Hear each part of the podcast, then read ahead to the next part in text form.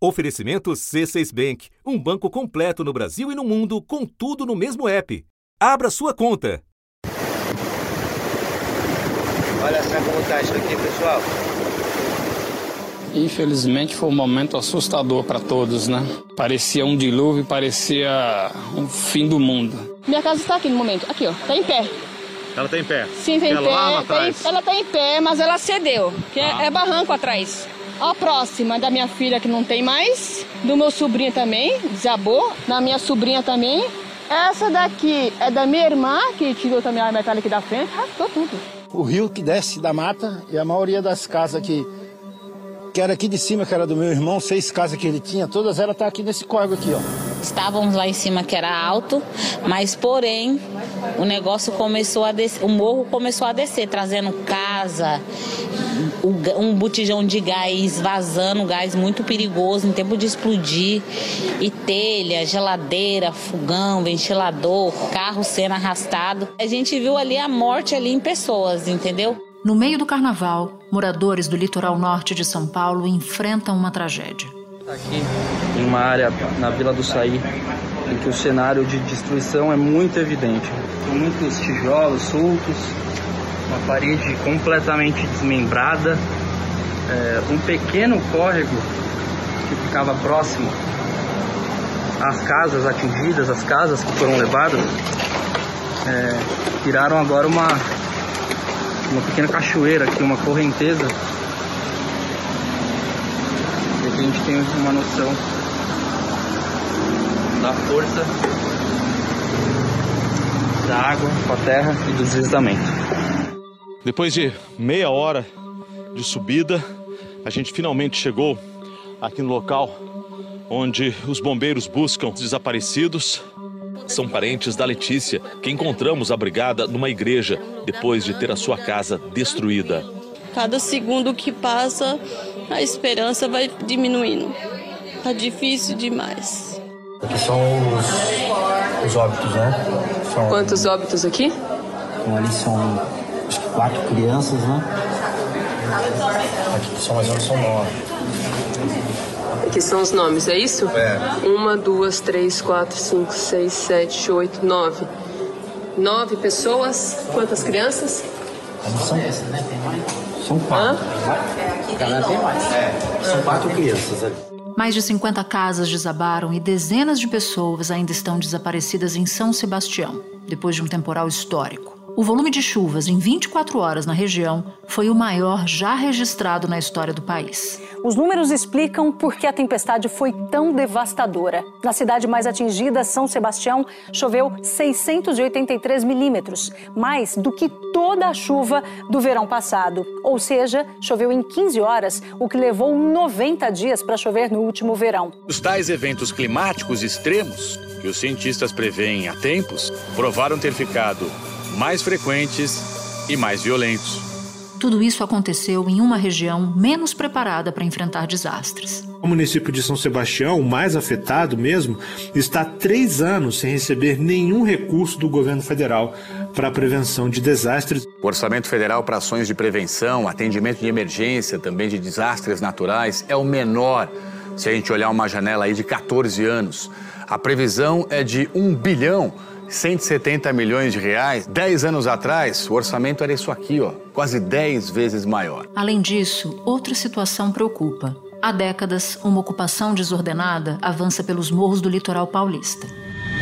Do alto dá para ver a quantidade de casas no meio da área de proteção ambiental da Barra do Saí, conhecida como Vila Baiana em São Sebastião. Nos últimos dois anos, as imobiliárias do litoral norte vêm registrando um aumento na procura tanto por compra quanto por aluguel de imóveis. A procura é tanta que a oferta de imóveis não dá conta de toda a demanda.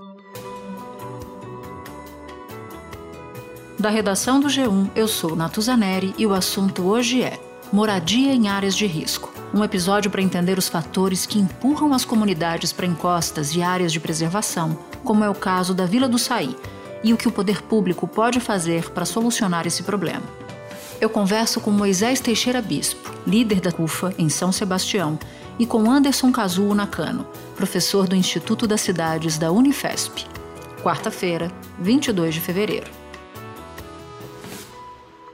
Moisés, eu sei que voltou a chover nesse momento onde você está e há mais de 20 anos na Vila do Saí, em São Sebastião, que é uma das áreas mais afetadas pelos temporais, você já presenciou de tudo. Então eu queria te pedir para começar nos contando qual é o perfil das famílias que moram no Saí e como é a situação de moradia delas, por favor. Então, aqui eu moro aqui há 22 anos. O perfil da família que mora aqui são pessoas trabalhadeiras. E o que, que tem de diferente na Vila do Saí em comparação com outras praias do litoral norte, principalmente em relação ao declive dos terrenos? A Vila Saí, assim como Juqueí, é, Boiçucanga, é, ela está dentro do cânion. Então, assim, você tem uma pista de um lado, aí você tem, tem a, um, um platô, e dos dois cantos você tem serra, onde a gente fica, onde tem a serra onde você fica no meio. Só agora a gente basicamente veio perceber o perigo que a gente está. E Moisés, é, você nesse momento está aonde? Sua casa foi atingida? Você está chovendo aí? Como é que está a situação aí nesse momento? A minha casa eu tenho mais ou menos uns 16 anos que eu construí ela, eu fiz ela do zero, fiz ela muito alta na época. É, nunca tinha entrado água, dessa vez entrou 60 centímetros de água dentro dela. É, eu estou é, basicamente seguro, eu estou longe da serra, eu estou mais para o lado da pista, tá? eu estou a 150 metros da pista, do lado do da escola, onde está sendo socorrido as vítimas e onde está sendo entregue alternativa. E essa ocupação dessas áreas de risco, como é que começou? Como é que o bairro foi se organizando nos últimos anos? Então, eu estou aqui há 22 anos e o, eu tenho um relato de moradores aqui que está aqui há 35 até 40 anos. Foi uma pessoa que chegou, fez um barraquinho de, de, de taipa na época, aí chegou outra pessoa, foi vindo outra, vindo outra. Tipo, eu cheguei depois de uma tia minha que me puxou para cá, e aí a gente vai arrumando emprego, vai ficando, vai casando, vai tendo filho, e é basicamente isso.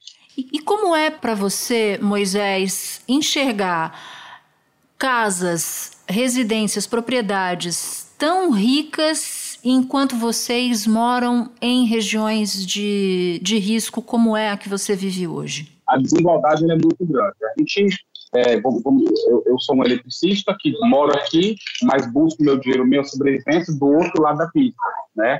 Já teve um, uma ação de governo anterior, desse governo, para essas pessoas não subir para as encostas, é, ameaça de, derru de, derru de derrubar casa, desapropriação. A operação também seguiu mata dentro, em direção ao Parque Estadual da Serra do Mar em meio a construções improvisadas. Bom, agora a gente está num trecho aqui de mata fechada mesmo, bem no coração do Parque Estadual da Serra do Mar, e a gente consegue ver que as construções regulares chegaram até aqui, ó.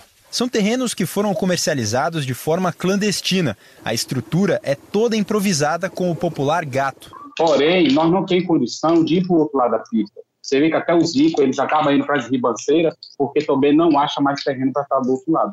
Então, há ainda terrenos disponíveis, há casas para alugar e comprar em partes mais seguras da vila, ou a única opção é se instalar nessas áreas de risco?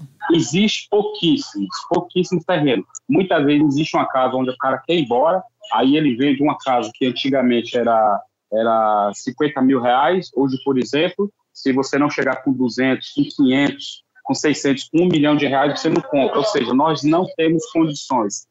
Aí o que é que as pessoas fazem? Sobe para o morro. Quanto mais para cima, mais barato fica, embora não é tão barato.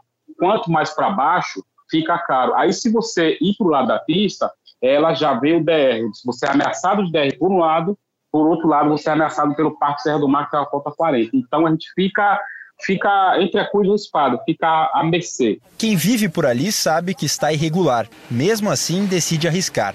A construção que foi derrubada era desse morador. Aí pegou e vendeu o terreno. Fui, comprei o terreno, só que nesse tempo não estava falando que ia derrubar as casas, né? É, só quero lembrar que esse governo ele não tem culpa. Ele vem lutando, ele vem falando que vai acontecer um desastre, que as pessoas têm que sair da, das encostas, porém não dá solução. Eles não, tipo, é, ajeita um, um, terreno, vamos supor em Camburi, onde tem um terreno grande, é, em outros lugares, é, simplesmente fala, tem que sair, tá, mas eu vou sair, mas vamos para onde? Uhum. E agora, nesse momento, você está envolvido numa operação emergencial, você está ajudando as pessoas que moram nessa região, é isso, Moisés? Sim, eu sou, eu sou deficiente monocular, sou deficiente físico, sou, sou enxergo de olho. Então, basicamente, eu fiquei no apoio é, de primeiro momento para dar apoio para vocês de longe no primeiro momento estava com seis repórteres de emissora diferente. Hoje eu botei a mão na massa, desobstruí muitas, muitos bueiros, muitas bocas de lobos, tive que meter a mão com meus vizinhos aqui e fui no epicentro, no lugar mais crítico, fiz vários vídeos mandei para vocês. Moisés, eu agradeço demais pelo seu tempo. Importante você fazer esses alertas para que todo mundo saiba o que está acontecendo por aí. Eu te desejo boa sorte e muita força nesse momento. Eu só queria fazer um reforço, falar que a, a prefeitura é, municipal, ela desde o primeiro momento, ela está presente, ela está ajudando. O pessoal do Verde Escola, através da sua pessoa, da proprietária, Dona Maria Pinheira, ela está ajudando, ela está sendo muito fundamental. É, a prefeitura, o governo do estado, o governo federal, apesar de ser todos oposições diferentes, mas se unirem, se abraçarem, estão todos por uma causa só. Espera um instante que eu já volto para falar com Anderson Cazulo Nakano. Com o C6 Bank, você está no topo da experiência que um banco pode te oferecer. Você tem tudo para sua vida financeira no mesmo app, no Brasil e no mundo todo. A primeira conta global do país e atendimento personalizado, além de uma plataforma de investimentos em real e dólar com produtos exclusivos oferecidos pelo C6 em parceria com o JP Morgan Asset Management. Quer aproveitar hoje o que os outros bancos só vão oferecer amanhã? Conheça o C6 Bank. Tá esperando o quê? C6 Bank. Anderson, eu falava com Moisés Teixeira agora sobre o que está acontecendo agora lá na Vila do Saí. Ele está na linha de frente no socorro das famílias na região. E passado esse momento em que o foco é salvar vidas, abrigar quem perdeu sua casa, permitir que as pessoas possam minimamente voltar a se deslocar, eu queria te perguntar quais são as próximas ações emergenciais a serem feitas.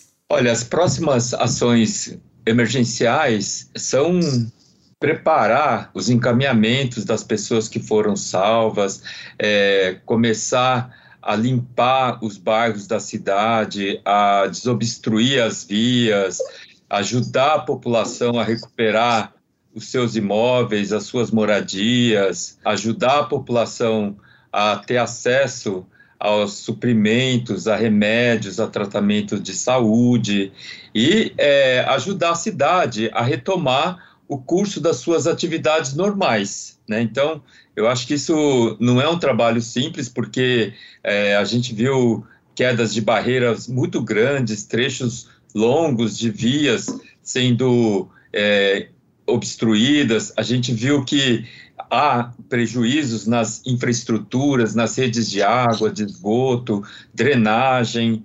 Então, tudo isso vai ter que agora ser recuperado. O presidente Lula cobrou ontem o prefeito de, de São Sebastião, e eu falo ontem porque a gente está gravando na terça-feira de carnaval, portanto, ele disse na segunda-feira que fossem encontrados lugares seguros para a reconstrução de moradias da população desabrigada. Essas áreas existem? É tão simples assim encontrar locais que possam acomodar essas pessoas que perderam as suas casas? Olha, na, em soluções habitacionais, acessar e conseguir terra urbanizada, com toda a infraestrutura bem localizada, perto de serviços e equipamentos urbanos básicos, perto de sistemas de transporte e com acessibilidade adequada.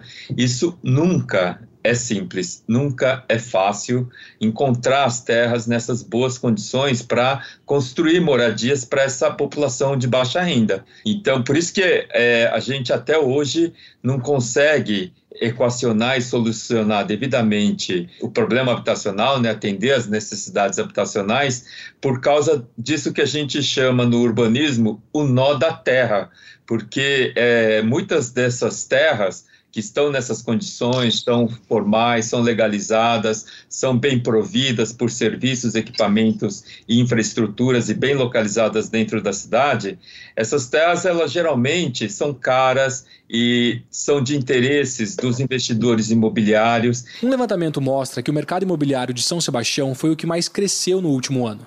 O aumento de negociações de imóveis entre 2019 e 2020 foi de 32%, seguido de Caraguatatuba com um crescimento de 27%, Ubatuba com 16% e Ilhabela com 12%. Nós temos a região central para no sentido Santos, que é a Costa Sul, que são as praias mais procuradas, mais badaladas, são imóveis aí acima de um milhão de reais, batendo valores elevados. E a região norte, valores aí até 800, 900 mil. E aí a prefeitura tem dificuldades para é, encontrar né, essas terras e acessar para produzir esses empreendimentos habitacionais. E tem outra coisa, é, se for é, realocar moradores que estão em áreas de risco, é, não, não se pode simplesmente retirar o morador e jogar ele a 30, 40 quilômetros de distância, onde ele vai estar longe das vizinhanças, da escola, do posto de saúde, do próprio trabalho, do trabalho principalmente. Então, é, isso tem que ser feito com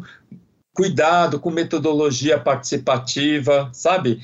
Tentando enxergar a prevenção de longo prazo. O que é necessário fazer para evitar ocupações de moradias em áreas de risco? O nosso país ele vive um grande paradoxo. Nós somos um país altamente urbanizado, mais de 85% da população brasileira vive em algum tipo de área urbanizada de cidades, e, no entanto, apesar de tentativas desde a década de 60, com o Banco Nacional de Habitação, o Sistema Financeiro de Habitação, o Serviço Federal de Habitação e, Urbanismo, é, processos de planejamento da década de 70 e depois é, a Constituição de 1978, que trouxe uma política urbana, né, as bases jurídicas para uma política urbana nacional, apesar de, da gente ter essa urbanização e apesar de termos tido essa tentativa e hoje apesar da gente ter um ordenamento jurídico urbanístico muito bom é, e de âmbito nacional e que define bem todas as responsabilidades para a União, para os estados, para os municípios, nós não temos uma política urbana habitacional ambiental bem articulada, consistente, permanente, contínua, em que é, os entes da federação atuem de uma maneira concertada, articulada é, e com recursos permanentes que vão sendo distribuídos para os estados e para os municípios é, de uma maneira adequada. De 2010 a 2022, do total autorizado no orçamento para a área de, de enfrentamento a desastres, 64 bilhões de reais em valores é, já corrigidos foram efetivamente pagos 40 bilhões de reais, pouco mais de 63% de fato efetivamente pago desde 2010. O valor de 2023, 1,17 bilhão, é o menor valor já registrado nessa série histórica. No início do, da tramitação do orçamento, ainda em meados do ano passado, o, valor separado para essa situação de enfrentamento de desastres, de prevenção de desastres, era de 671 milhões de reais, quando o orçamento foi então encaminhado pelo presidente, pelo então presidente Bolsonaro, para análise do Congresso. Esse valor recebeu uma suplementação depois da aprovação da PEC da transição, que abriu um espaço fiscal maior para o governo federal. E esses recursos serem utilizados segundo um planejamento racional, técnico, bem feito, com discussão é, pública junto às sociedades. Então, isso falta é, um sistema nacional de desenvolvimento urbano, articulado com o Sistema Nacional de Habitação e articulado principalmente com o Sistema Nacional de Proteção e Defesa Civil, né, é, para auxiliar as pessoas a se protegerem e enfrentar esses eventos extremos, né, decorrentes das mudanças climáticas. Isso me parece tão óbvio, né, essa ideia que você nos traz e Todo ano é a mesma coisa. Eu, como jornalista, cubro tragédias em períodos de chuvas, por exemplo. Por que, que não se faz? Se o que é necessário é um sistema nacional de desenvolvimento urbano associado a um sistema nacional de habitação, associado a um sistema nacional de defesa civil, por que, que juntar essas três coisas, Anderson, parece um trabalho de Hércules? Olha, primeiro é por conta do nosso arranjo institucional é, federativo que é muito setorializado, né? É, e também a forma como a gente constrói é, os nossos orçamentos né, nesse âmbito institucional federativo também é bastante setorializado. A política urbana segue na sua caixinha, a habitação segue na outra caixinha, e a proteção e defesa civil seguem em outra caixinha, é, cada um no seu ministério, nas suas secretarias, com seu orçamento, e eles não se conversam por questões políticas, né? Cada caixinha pode estar na mão de um partido que faz parte da coalizão e eles não é, trabalham juntos.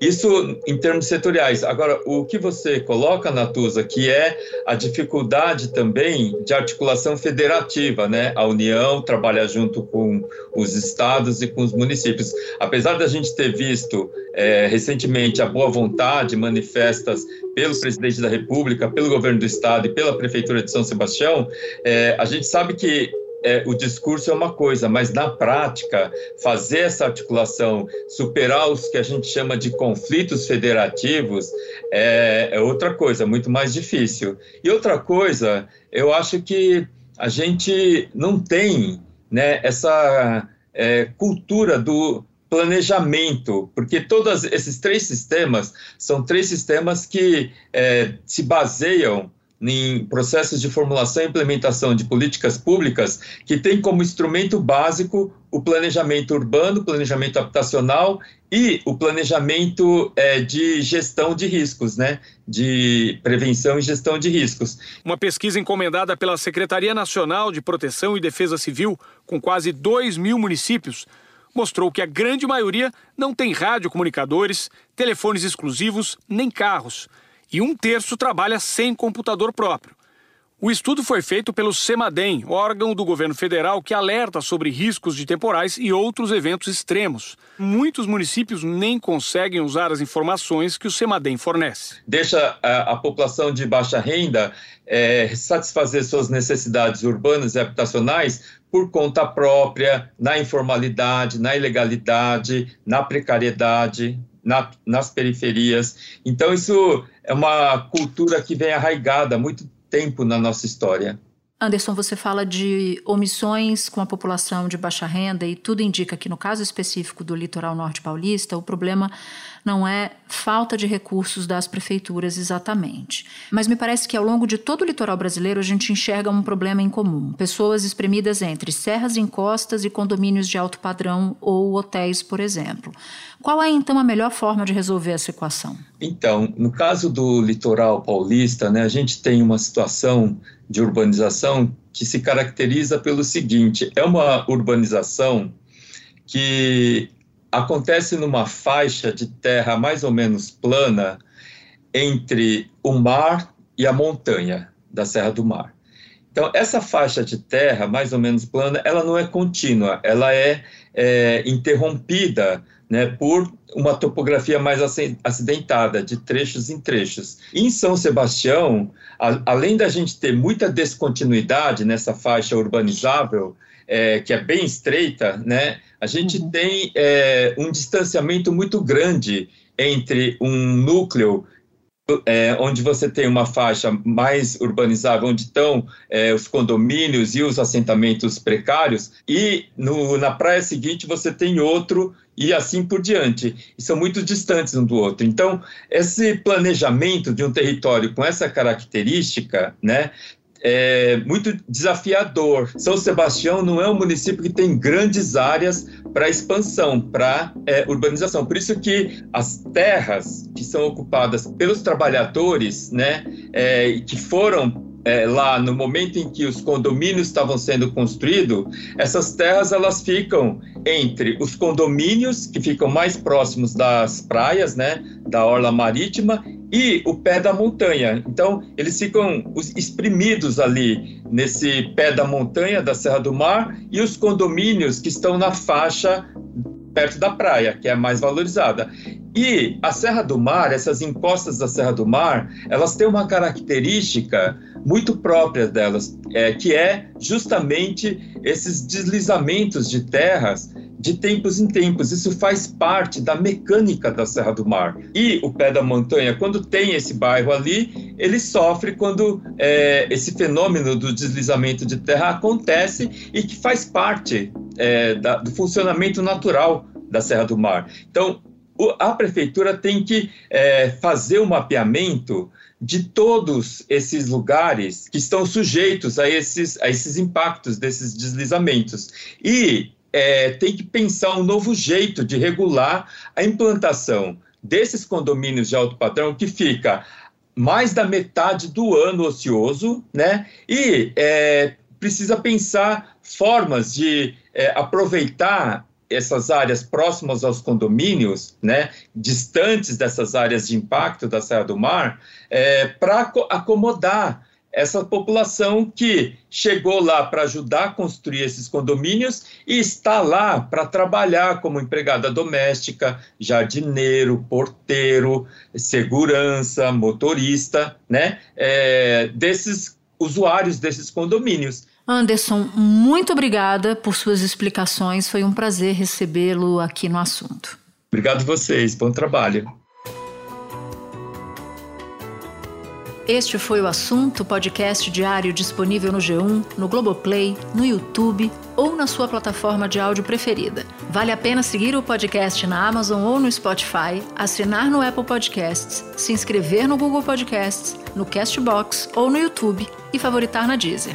Assim, você recebe uma notificação sempre que tiver um novo episódio. Comigo na equipe do assunto estão Mônica Mariotti, Amanda Polato, Tiago Aguiar, Gabriel de Campos, Luiz Felipe Silva, Tiago Kazuroski, Etos Kleiter e Nayara Fernandes. Eu sou Natuzaneri e fico por aqui.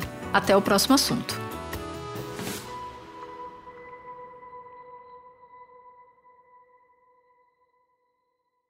Você no topo da experiência financeira que um banco pode oferecer.